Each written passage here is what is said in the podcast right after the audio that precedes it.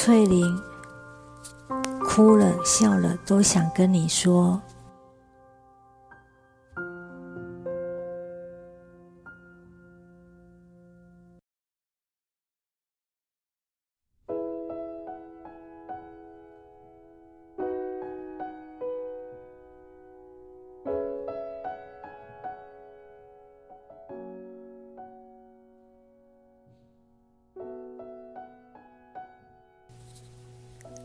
我一开始听到捷运的声音，你猜第一个跳入脑中的是什么？不过那时候什么背景音乐都没我，没有哦。我是说，例如开门那个哔哔哔，第一个反应竟然是到花莲去泛舟海浪的声音。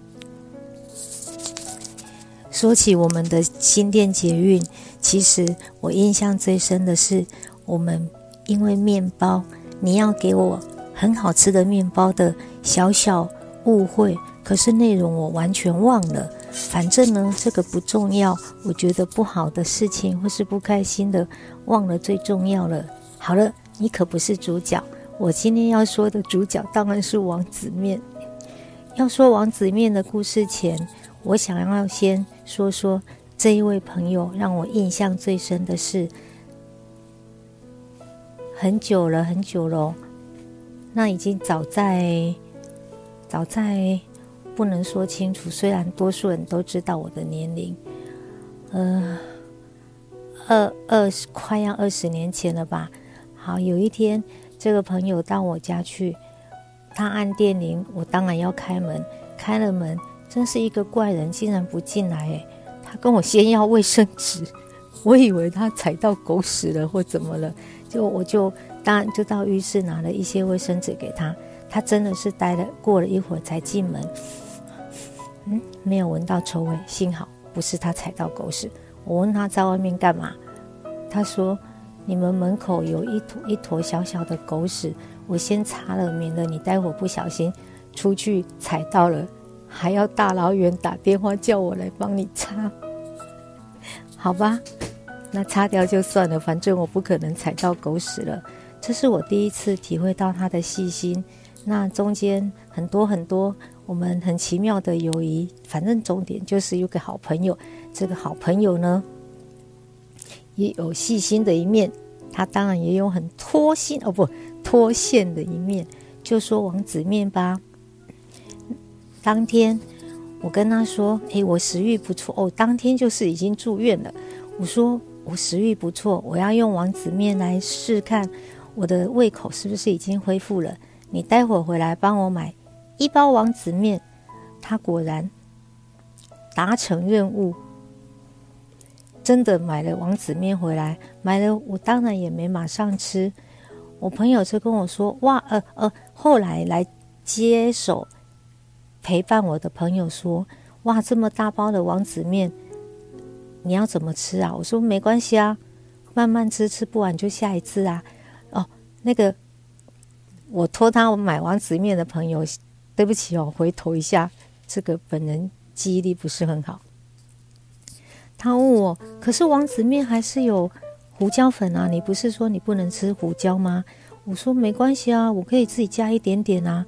他说可是人家已经加好了。我说不会啦，我自己加啦，加一点点就好了。好，回到第二个朋友，第二个朋友就，那我说了那么大包，我慢慢吃没关系。好了，呃，那一餐吃饱了饭，就有朋友提醒我，哎，你的王子面要不要吃啊？对哦，好，那打开来吃吧。我说拿来我自己开，因为很多人都知道我很龟毛啊，我要把王子面先，呃，折成一小片一小片，免得它乱喷，然后。当然，我没有随身带剪刀，我只好希望能够用两只手指慢慢把它撕开，撕得很整齐。结果我拿到了一包王子面，真的是一包，没有骗人。但是那王子面里面还有二十五包小包，我真的拿着王子面想骂三字经。我只是想吃吃看，万一……万一我不想吃了怎么办？好吧，那人家陪我住院，又很呃符合我需要的，真的买了一包王子面，而且这是我说的，人家也没多买，又不是买两包，那我就只好嗯很有耐心的打开，拿了第一包，里面还有二十四包，我吃了，我的胃口恢复了，王子面很好吃。护理师进来，我想请他吃一包，帮我消一一些量，结果他竟然说科学面比较好吃，所以他拒绝了。我总不能拿科学面当饭呐，好吧。总之那里还有二十四包。我最新的决定是，我出院回家后，谁到我家去看我，必须领一包科学面，逗号哦，不是没有逗号，不然我就不要你来。记得来我家的要领取一包科学面，作为你帮我按摩的回礼。如果你也有王子面这一类的故事，也说来听听吧。